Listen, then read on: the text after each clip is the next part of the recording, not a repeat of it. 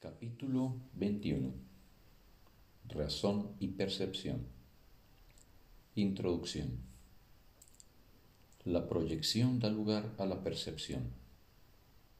El mundo que ves se compone de aquello con lo que tú lo dotaste, nada más. Pero si bien no es nada más, tampoco es menos. Por lo tanto, es importante para ti es el testimonio de tu estado mental, la imagen externa de una condición interna. Tal como el hombre piense, así percibirá. No trates, por lo tanto, de cambiar el mundo, sino elige más bien cambiar de mentalidad acerca de él. La percepción es un resultado, no una causa. Por eso es por lo que el concepto de grados de dificultad en los milagros no tiene sentido. Todo lo que se contempla a través de la visión es sano y santo.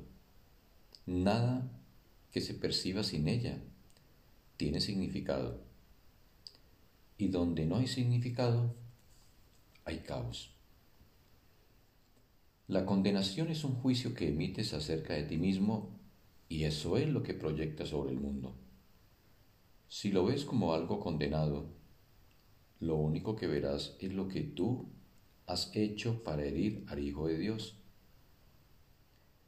Si contemplas desastres y catástrofes, es que has tratado de crucificarlo. Si ves santidad y esperanza, es que te has unido a la voluntad de Dios para liberarlo.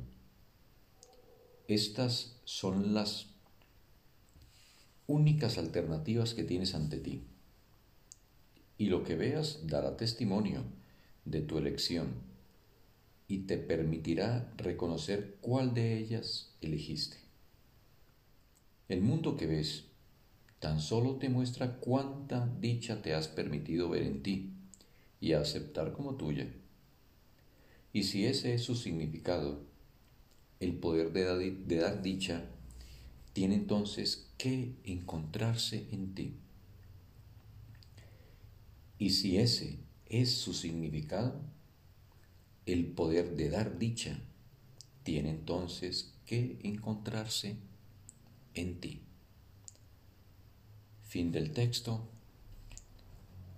Un bendito día para todos.